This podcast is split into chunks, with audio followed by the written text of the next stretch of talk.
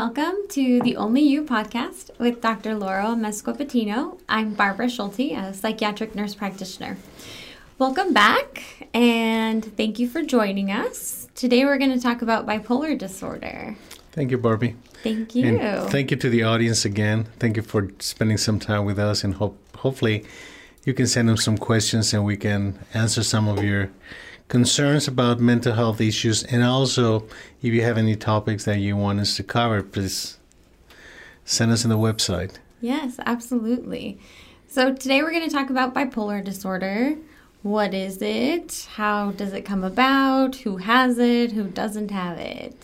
So, what well, is it? Well, I think it's important to to understand that bipolar, the word bipolar has become a kind of a colloquial mm-hmm. word that is used in society now to describe anything that that is intense, right? Yeah.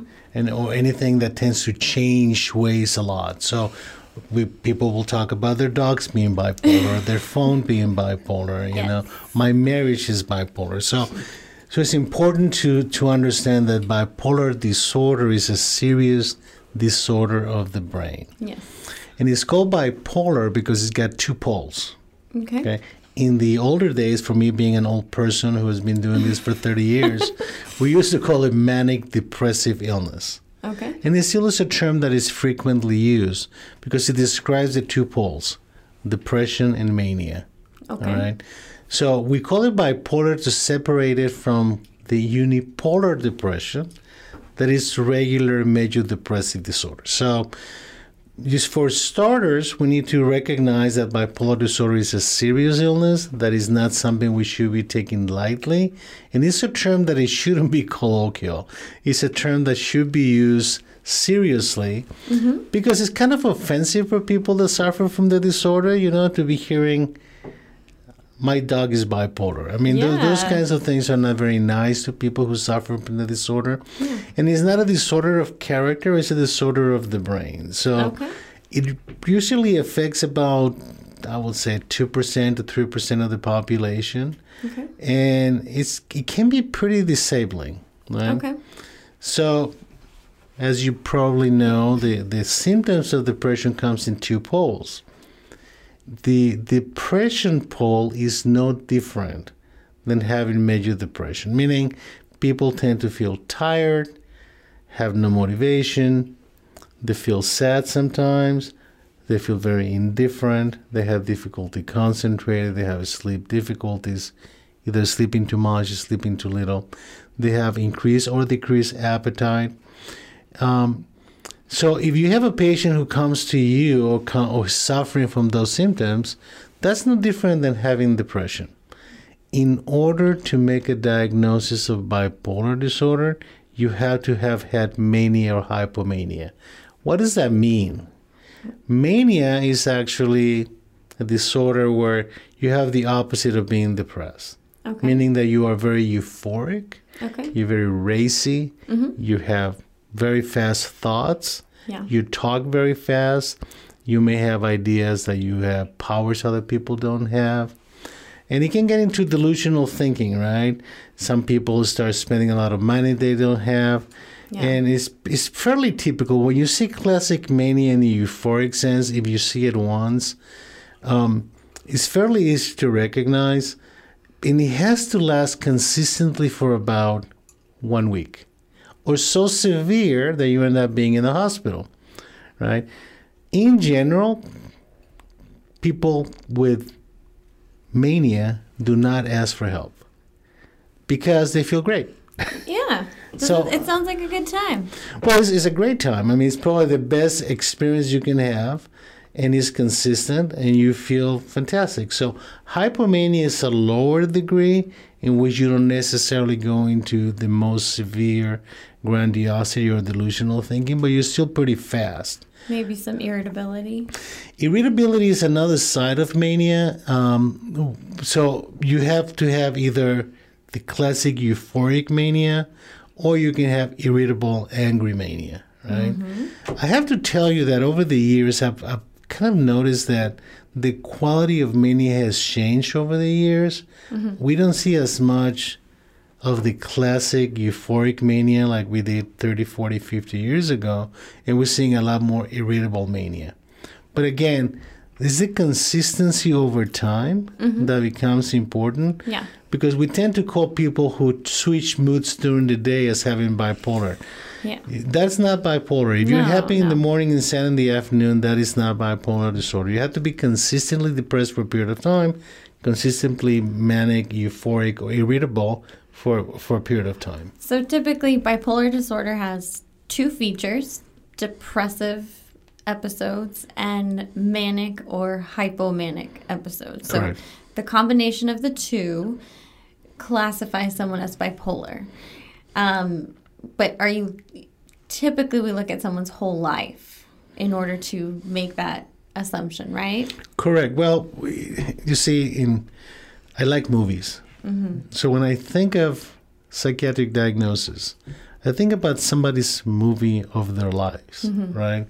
So in order to make the diagnosis, you need to understand how things have progressed. Mm-hmm. So you have to look at from the time they were born to now, how this movie happened, right? What kind of events happened in the movie Yeah. that may have had an impact in the development of this person. So, so psychiatric diagnosis is about movies and it's about intensity and frequency. Okay. So, how much and how often? And then number three, what is it doing to you? So you have symptoms, you have intensity, you have frequency, and then you have dysfunction. Meaning, Right. what is the illness doing to you? How is it affecting your day-to-day functioning? Yeah. Let me let me just go on a, on a side for a minute. It's like if you have attention deficit disorder, and parents always ask me, mm. "Do I have to give my kid medication?" I say, "Well, it depends. What is the illness doing to your kid?" Yeah. So if your kid's not learning, is not making friends, is not relating to people, is procrastinating, is not doing homework, well, maybe the medication may help with those th- those dysfunctions that the kid's having. Right. The same thing happens with bipolar disorder. Mm-hmm. So the decision to treat is not just because you have something, it's because of what that something is doing to you, Yeah. right? Absolutely. Yeah. And so there's obviously children and adolescents who suffer from bipolar disorder as opposed to adults and and the combination. When do you typically diagnose bipolar disorder? Bipolar disorder can actually be diagnosed at any age. Okay, mm-hmm. it's more frequently diagnosed in middle to late adolescence, mm-hmm. right? Different than major depression. Usually, major depression is an illness of mid to late 20s, early 30s, mm-hmm. right? However, the fact that you have depressive episodes in adolescence does not mean you have bipolar disorder, but it raises the suspiciousness. So we have to think of it more, Yeah. right? Just statistically speaking, major depression, also known as unipolar depression, okay, is a lot more frequent than bipolar disorder. So if you have a patient that comes to you with depression in general, statistically speaking, is more likely to have major depression than bipolar disorder Right. But there are other features that make you think of it, right? So we, we talked about um, panic disorder in adolescence, for example. That raises your suspiciousness. We talked about the depression in general of bipolar disorder is identical of unipolar depression.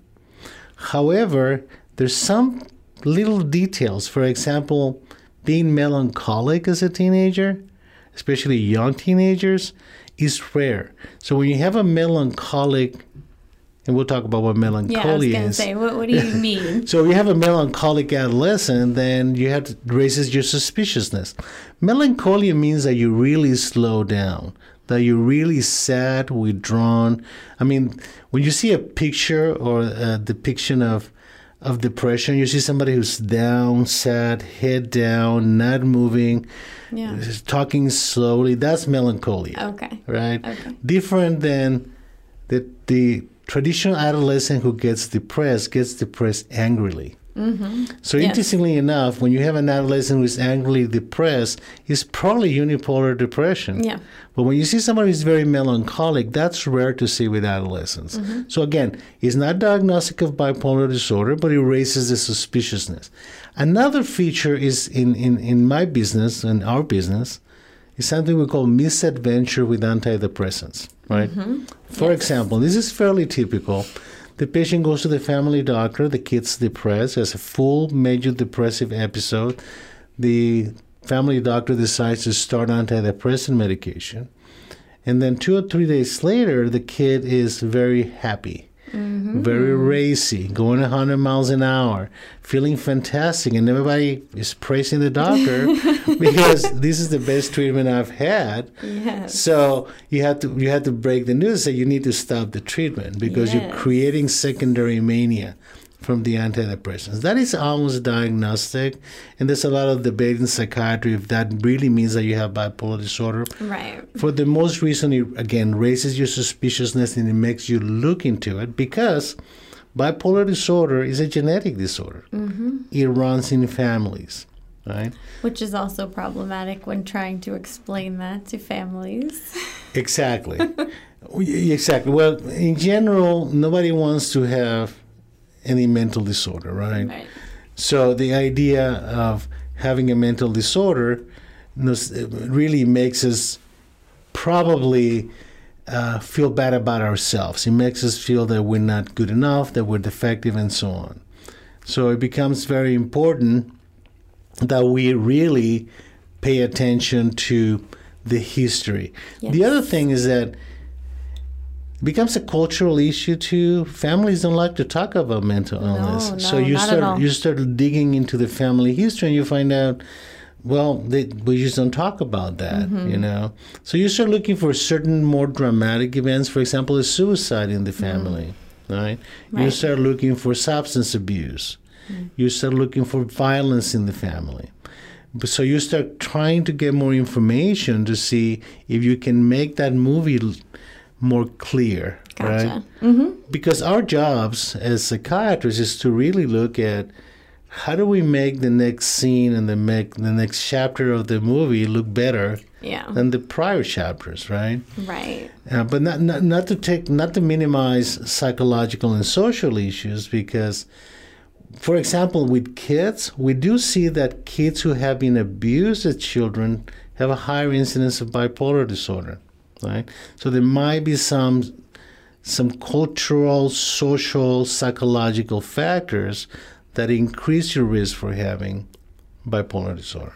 Right? And is it possible that if they are victims of trauma that their condition may come out sooner than if they had not been traumatized. That is correct. Uh, and we don't know exactly if that's just a purely psychological issue or it might be a social interactive issue or maybe that you run, you you're being traumatized because you're being raised by a, right. a parent that suffers from the disorder. Or if they're substance if they're using substances that their condition may come out sooner than if they had not. Yes, and we have to we have to look for the possibility of the patients using substances. Um, substance abuse is both a complication of bipolar disorder or a trigger for mm-hmm. bipolar disorder. So it can happen Which both ways, mm-hmm. especially in patients who are depressed and use stimulants. We may see some of those patients becoming more irritable. Uh, but that those issues in particular become very complicated, and usually those are the ones that we get to see ourselves in in, in our specialty. Yeah. Right? So with that, um, I know it's very common. Sometimes parents are. I, I don't like to use the word denial, but it's difficult for them to understand bipolar diagnosis or any mental health diagnosis. Um, how often do you hear or have the question, you know, is this going to go away? Is it going to get better? How, how do you well, deal I mean, with that? B- because we work in the hospital, we, we see probably the most ex- extensive and, ex- and worst type of presentations. Mm-hmm. But there are all gamut of presentations. So um, when when the parents ask me that question, I, I have to I have to be empathic to their feeling of their child being defective and having a problem because it becomes very frightening for them. So we have to recognize that parents will be afraid mm-hmm. of the diagnosis, number one. Number two, that they want guidance. Yeah. Right? Um, if you if we diagnose somebody with bipolar disorder, we have to explain a number of things. One is that the disorder is cyclic; it comes and goes. Yeah. And it's chronic. Once you have it, you may have it for the rest of your life. However, it doesn't mean that you're going to be symptomatic for the rest of your life. So it's Yeah. important to explain you're going to have some symptoms right now. We're going to try to control the symptoms, learn how to cope with it. And we recommend that you stay in treatment for at least a year to a year and a half of stability, right? And at that point, we can actually look at other options like start tapering down treatment and see how the patient does Yeah. uh, with the understanding that the, the illness may come back. Right? If you have only had one episode, one cycle of bipolarity, um, some patients will not have a recurrence for a long period of time. However, like with any illness, you have to be using some prevention, right?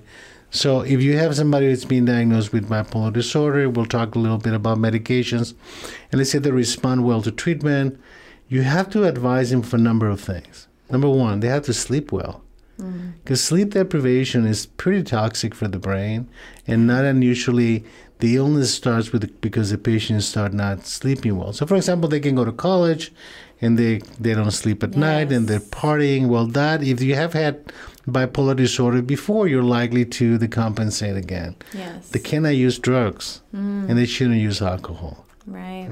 So, sleep is almost sacred when it comes down to mental illness because Yes. as you know, most mental disorders come with some form of a sleep disturbance. Mm-hmm. So getting getting the patient to sleep and to sleep at night becomes essential in bipolar disorder. So again, they shouldn't be working graveyard shifts, right? They shouldn't be working nights. Right. So we have to make sure that the prevention happens, and that's the, the more most difficult part. It's a lot easier for people to take medications. It's difficult for them to change their lifestyle. But but again, that is not just for bipolar disorder. The same thing happens with diabetes, right? Get a patient to follow a diet, it doesn't work, mm-hmm. Right? Get the patient to exercise, it doesn't work. Get the patient to lose weight now. So we, we, we have over expectations of what the medication is going to do. And medications, again, at best, will give you reduction of symptoms, but they will not teach you anything. Well, not only that, I mean, if you have parents with the same disorder, expecting them to take care of a child with the same disorder, and if they aren't well medicated or well treated, it's almost not very realistic that they will be able to care for a child that way, you know, if if it's not been, you know, well managed down the line. Well, there, there are psychological and social aspects of the illness that are complicated, uh, like communication styles, anger management. So if you have some, you have more than two people in the house who are dysfunctional, whether it's because of bipolar disorder or any other psychiatric illness or personality problems, then it becomes complicated to establish a baseline of normalcy, right? Right. So the intensity of the social and psychological environment also will have an impact on what is happening with with the um, with the family in general. Uh, so sometimes we're going to have patients who we treat as adults, and then they have children, and then we treat their kids. I mean, for me, been doing this for so long, that's not unusual, Right. right? So you have to start educating people and help them psychosocially with the how to. How do we go about raising my kids? How do I go about uh, dealing with anger and frustration? So again, the therapy is not is not just like magical. You know, let's talk about why, right? No, no, no. It's really practical about how do we go about doing things differently, Right. and how do how can somebody give me guidance into how to handle this? Absolutely. And with that, do you find that, um, like, for example, you said you've treated parents and chi- children. Do you think that as it keeps going down, it becomes easier or harder? And eh, what have you found? Well, I, th- I think that there is something about how severe your disorder oh, is, Oh, okay. right? So mm-hmm. not everybody has bipolar disorder has the worst form of it. Mm. So there are patients who become totally dysfunctional. They have multiple cycles. Yeah. There's something we call rapid cycling. People that mm-hmm. cycle several times a year from depression to mania back to depression. And that becomes very dysfunctional. We have people that have one depressive episode uh, and they get mostly depressed and the cycles come and go and they have had one episode of hypomania mania in the past We tend to call that bipolar type 2. And then we have forms of bipolarity where you get psychotic, right? And you Yes. have to be forced into treatment. So the whole gamut is really going to dictate what is the individual presentation because everything in treatment is about the person it's not the disorder mm-hmm. itself because each patient is going to have different needs So, like you were getting to what treatment? What, what do we talk about with treatment? You mentioned that uh, bipolar disorder has the two uh, sides, mania and depression. Clearly, people will say, "Okay, let's treat one with one and one with the other," but we don't do that. well How do we treat this? well there's pharmacological and non-pharmacological interventions the most classic pharmacological interventions is mood stabilizers and the quintessential uh, mood stabilizer is lithium. Which lithium is not a psychiatric medication it's a salt that we use as psychiatric medication. So um, very effective. I, in my experience more effective for mania than effective for depression right? Now without complications because it's a salt it behaves in your body as a salt. You have to be monitoring blood levels water intake and things of that sort so lithium is a good medication then we have another family of medication called the anticonvulsant mood stabilizers valproic acid oxcarbazepine carbazepine uh, gabapentin a number of different anticonvulsants that are used for epilepsy are also used for my so the seizure disorders is also also used for mood mood mood stabilizing qualities. And then we have a third class of medications called the antipsychotic mood stabilizers that have become very popular. Yep. Now without complications, but we have very effective medications in that group. And they can also be used as a single treatment for patients that also have psychotic symptoms. So we have a whole gamut of, of, of, of approaches, some of which are more effective for mania, some more effective for, for depression. The controversy with bipolar disorder is really with bipolar depression because the mm. controversy is should we use antidepressants or not? And there are basically two big schools of thought. One school of thought says you should use them cautiously, right? Another school of thought says never use them. Right. right? And I, I've gone back and forth between the different approaches. And again, if we're going to use them, we have to explain to the patients the risks, right? Mm-hmm. If we use an antidepressant in somebody with bipolar depression, we, we may trigger mania, we may trigger irritability. And I think to some degree, we may trigger increased suicidal ideation because we move people into what we call mixed states, people that have both depression and mania at the same time. And mixed states are very dangerous. I always tell people if you get irritated and depressed at the same time and you have racing thoughts and you're agitated, it probably has one of the highest risks for suicide in psychiatry. Yeah. So bipolar mixed states are something that we have to be able to recognize quick and treat fast. Yep. Yeah. Because you have energy, but you're depressed. Yeah, you're sad and energetic at the same time. That's a really Not bad a- combination. Yeah, not a good combo. yeah.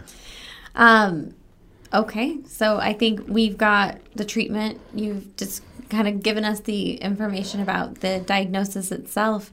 Um, do you think that the difference between when you are a child with bipolar disorder or adolescent and then when you get to adulthood, um, the the changes what that you experience? I, I know in my experience, children with bipolar disorder tend to have much more mania, hypomania, and then when they move into adulthood, it tends to be more of bipolar depression, and they have much more of the depressive side. Is that what your experience is? Kind of, but I think it's more of a, of a factor of recognition, meaning we tend to underdiagnose bipolar, not underdiagnose, we tend to underrecognize bipolar depression because the patient has never had mania before. Okay. So what happens is that a lot of the patients that we're treating now with major depression may end up having bipolar disorder and eventually will develop mania. Some of them we discover because of the antidepressant treatment. Some it just takes time, right?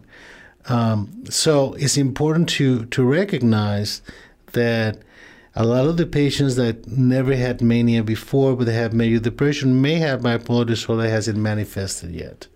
Okay, so we it's easier to recognize those that have mania and irritability, right? Right. Because you don't have to have depression to have bipolar disorder, but you must have mania. Okay. So depression can be unipolar or bipolar, okay? But in order to have bipolar, you have to have had mania or hypomania. Mm-hmm. So that complicates matters a little bit. So is you, you technically you're not supposed to make a diagnosis of bipolar disorder until you have identified mania or hypomania. Yeah. That is risky though. So we sometimes we have to use our suspicious Mm-hmm. our suspiciousness in terms of recognizing that somebody may have a bipolar disorder, and we have to be cautious with, Yeah. especially with younger patients. Absolutely. Now, bipolar disorder is not without complications or comorbidities. And again, I get back to the substance abuse issue. They tend to be impulsive, so they may run into some issues with the law because they overspend, they don't pay their bills. Yes. Uh, some of them may have uh, issues with uh, comorbid attention deficit disorder. And This is fascinating because, especially with kids, in that patients, we like to say that one third of patients with attention deficit disorder may also have bipolar disorder, and one third of patients with bipolar disorder also have attention deficit disorder, right? So those are two different disorders that come to the same patient, and they have to be treated treated accordingly. Right. You have to treat two disorders and recognize them, because the treatment of one is not going to help the other. Right. Okay. And they have to be treated correctly in a balance. They have to it in a balanced way. So so it's a. Uh, is- bipolar disorder is, is a difficult thing to treat. It's not is not like take two aspirins and call me in the morning type of thing. And I think in my experience, I would say that bipolar depression is one of the most difficult disorders to treat in psychiatry yes. in general. Absolutely. All right. Well, thank you very much. I appreciate you letting us know about all of this very useful information. I think bipolar disorder is probably one of the most confusing things that, you know, we we talk about and, and there's just a lot that we don't even really understand about bipolar disorder, especially bipolar depression. Yeah, and, and, and I think that we could spend hours talking about bipolar disorder and the intricacies, and and, and I think that people may have a lot of questions about that. Uh, they may, I mean, if, if they go to our website at theonlyu.net, they may be able to send us some questions, and we might be able to give them some guidance and Yeah. direction into where to go for that. Well, thank you very much again, and uh, we will see you next time. Thank you. Thank you.